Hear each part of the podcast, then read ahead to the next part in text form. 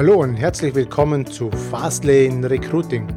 Mein Name ist Martin Hagen und in diesem Podcast geht es um die Suche, Auswahl und Bindung von Mitarbeitern. Ich wünsche dir viel Spaß mit dieser Episode. Hallo und herzlich willkommen. Ich bin's wieder, Martin Hagen, hier beim Podcast Fastlane Recruiting. Ich bin jetzt gerade über ein ein Artikel gestolpert, ähm, den möchte ich jetzt gerne mit euch teilen und diese kurze Folge aufnehmen. Hier wurde eine Studie gemacht. Die Studie stammt aus dem Jahre 2019 und da wurden Ingenieursstudenten befragt, wo sie am liebsten arbeiten würden in Zukunft. Und ich habe jetzt die ganze Liste vor mir, möchte aber jetzt nur einen kleinen Teil davon mit euch teilen, äh, wer da so alles drin ist, wo die Leute am liebsten arbeiten würden, wenn sie können. Platz 10 ist ExxonMobil, kennen ganz viele als Energiekonzern. Platz 9 ist ja, der vielfach kritisierte Online-Händler Amazon. Platz 8 Microsoft. Platz 7 Apple.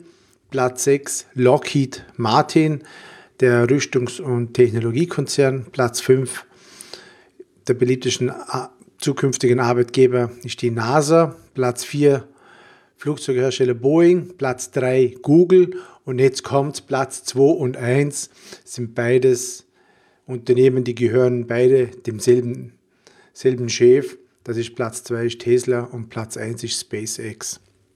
Gehören beide zu Elon Musk.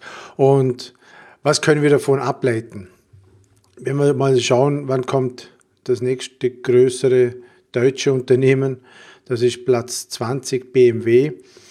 Und wir können davon ableiten, also das bedeutet für dich als Information, dass einfach die Top-Unternehmen bekommen auch die Top-Ingenieure ab. Der Rest, keine Ahnung, Platz 20 BMW, die bekommen halt irgendwann mal die Ingenieure, die halt in den Top-Unternehmen wie Tesla und SpaceX oder Google wenn sie dort keine Zusage bekommen haben, dann gehen sie halt vielleicht noch zu BMW.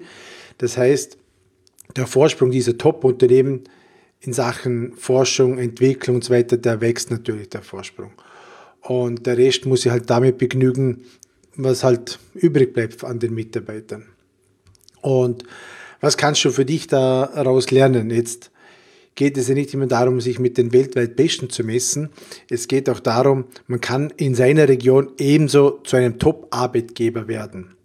Und es ist da wirklich egal, in welchem Bereich du tätig bist. Ob du jetzt eine Bäckerei hast, ein Handwerksunternehmen, im Bereich IT unterwegs bist oder Handel oder irgendetwas produzierst.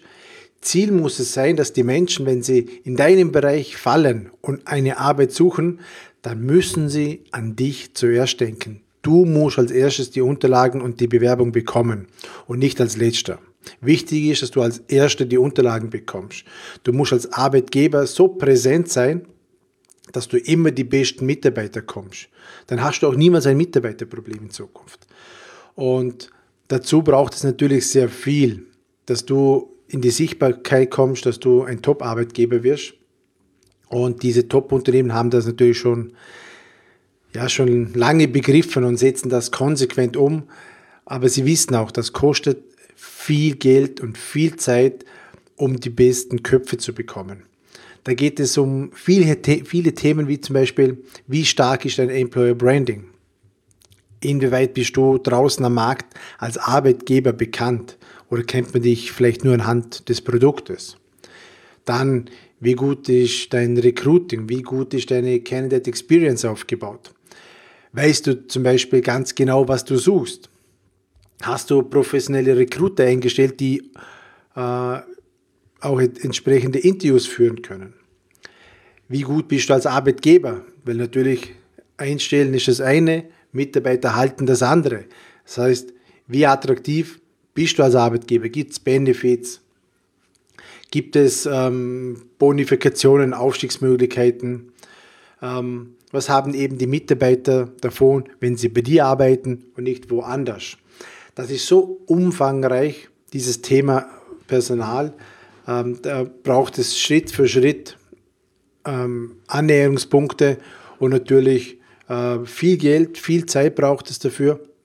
Aber unterm Strich bekommst du natürlich dann auch die besten Arbeitnehmer und nicht die am Ende vom Tag irgendwo übrig bleiben, weil die guten Mitarbeiter in deiner Region zum Mitbewerber oder in eine andere Branche gehen und du bekommst halt das, was übrig bleibt.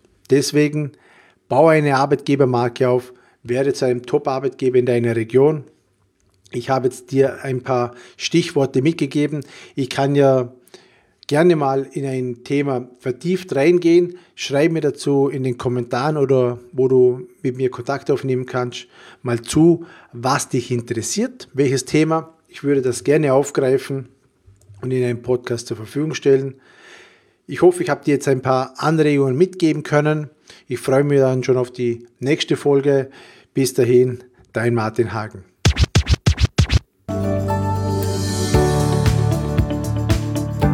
Ich bedanke mich recht herzlich fürs Zuhören und ich freue mich, wenn du auch beim nächsten Mal wieder mit dabei bist.